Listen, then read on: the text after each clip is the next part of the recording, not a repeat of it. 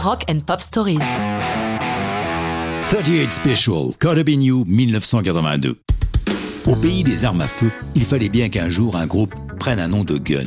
Il est créé au milieu des années 70 par Don Barnes et Donny Van Zandt, le petit frère de Ronnie Van Zandt, lui-même fondateur de Lynyrd Skynyrd. 38 Special, à leur début, c'est du rock sudiste, garanti authentique. Mais ils vont connaître le succès en faisant évoluer leur musique vers le blues et le hard. Au début des années 80, ils signent chez Scotty Brothers, label fondé par Tony Scotty, le deuxième mari de Sylvie Vartan. L'autre groupe du label est Survivor, celui qui va cartonner avec Eye of the Tiger, bande originale du film Rocky 3. Du coup, les musiciens des deux groupes se fréquentent beaucoup. D'ailleurs, le premier de 38 Special, Hold On Loosely, était à l'origine écrit pour Survivor.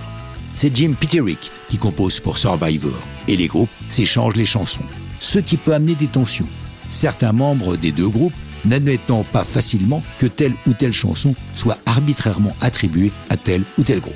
C'est Jim Peterick qui nous raconte. Les autres membres de Survivor étaient amers. Ils auraient voulu que j'écrive uniquement pour nous et pas pour 38 Special.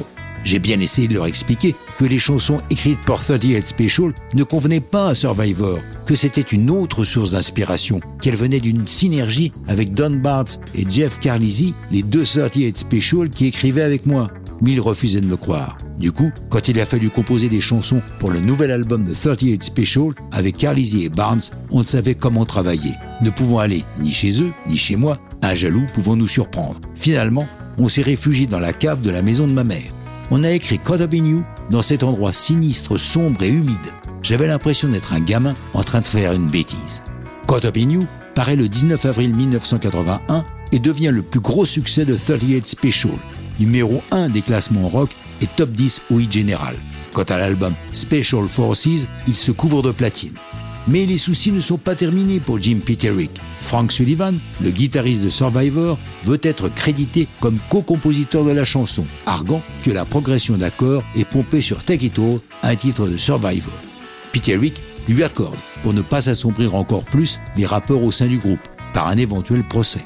Cependant, dans son autobiographie, il précise que pour lui, il n'y avait pas d'évidence de plagiat. Mais ça, c'est une autre histoire et ce n'est plus du rock'n'roll.